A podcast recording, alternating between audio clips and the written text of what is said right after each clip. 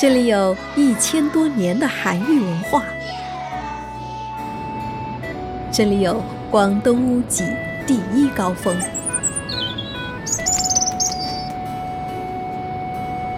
这里有广东海拔最高的瑶族乡。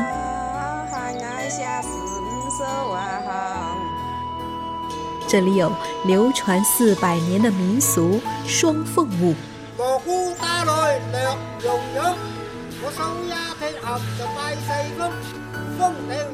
这里是千年古城阳山，寻踪韩愈走阳山。我是夏意，邀你和我一起跟着声音去旅行。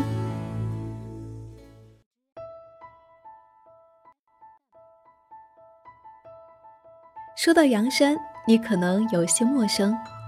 这是一座地处岭南粤北深处的小山城。而说起一个与阳山息息相关的名字——唐宋八大家之首韩愈，你一定不会陌生。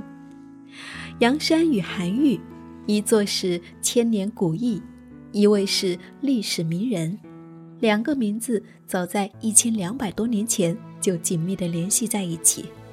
他们相互成就着，阳山造就了韩愈，韩愈改变了阳山。走在阳山，你总能看见韩愈在这片土地的踪影。韩愈东西南北路，韩愈大桥，韩愈中学，韩愈文化公园，咸令山，韩愈纪念馆，他们都在无声地诉说着一千多年前。阳山与韩愈的故事。元八零三年，唐贞元十九年冬，阳山迎来了自己历史上有记载的第一位县令韩愈。当时关中发生了严重的旱灾，在群臣钱口不严的情况下，时任监察御史的韩愈为民请命，上书朝廷。请求朝廷减免或缓征赋役，以救黎民于水火，结果触怒圣严而遭到贬谪。经过两个多月风雪兼程，一路上跋山涉水，才来到蛮荒之地。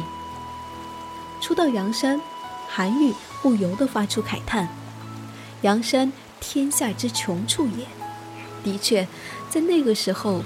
阳山真是一个山穷水尽之处，县城没有居民，仅有小吏十多家，荒草遍地，江流湍急，虎豹出没，哀言处处，蛮烟瘴雨，偏僻荒凉。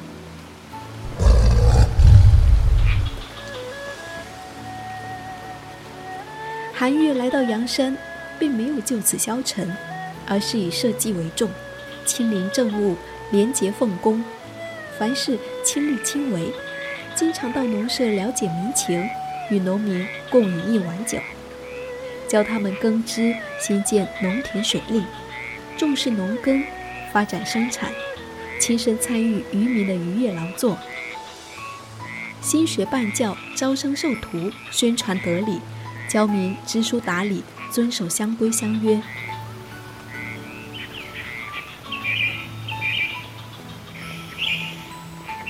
作为诗人，在忙碌之外，韩愈也有着属于自己的诗意生活。有时候上山避暑、煮茶读书；有时和学生到县东的小溪口钓鱼；有时和朋友们一起相约去赏花、饮酒赋诗，其乐融融。他在这里也写下了三十多篇诗歌，留下了三处珍贵的摩崖石刻。在阳山担任县令的一年两个月，韩愈把先进的中原文化带到了这里，施农耕，行仁政，兴文教，使阳山从蛮夷之地逐渐走向文明开化。而阳山这一片山水也在滋养着韩愈。韩愈在这里感受到了贫穷落后的生存环境，深刻体会着社会底层百姓生活的艰难。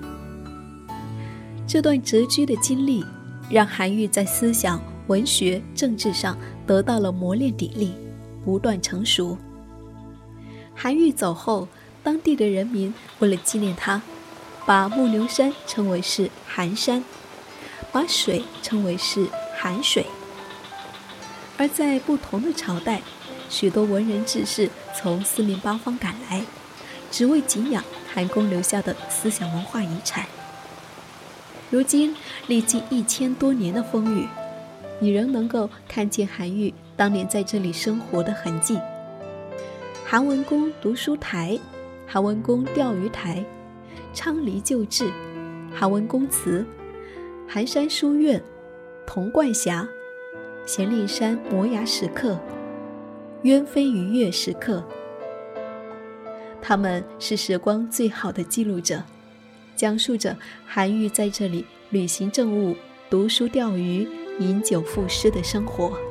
讲述着阳山一千多年的韩愈文化。韩愈与阳山，两个交织在一起的名字，它们就像日月，交相辉映。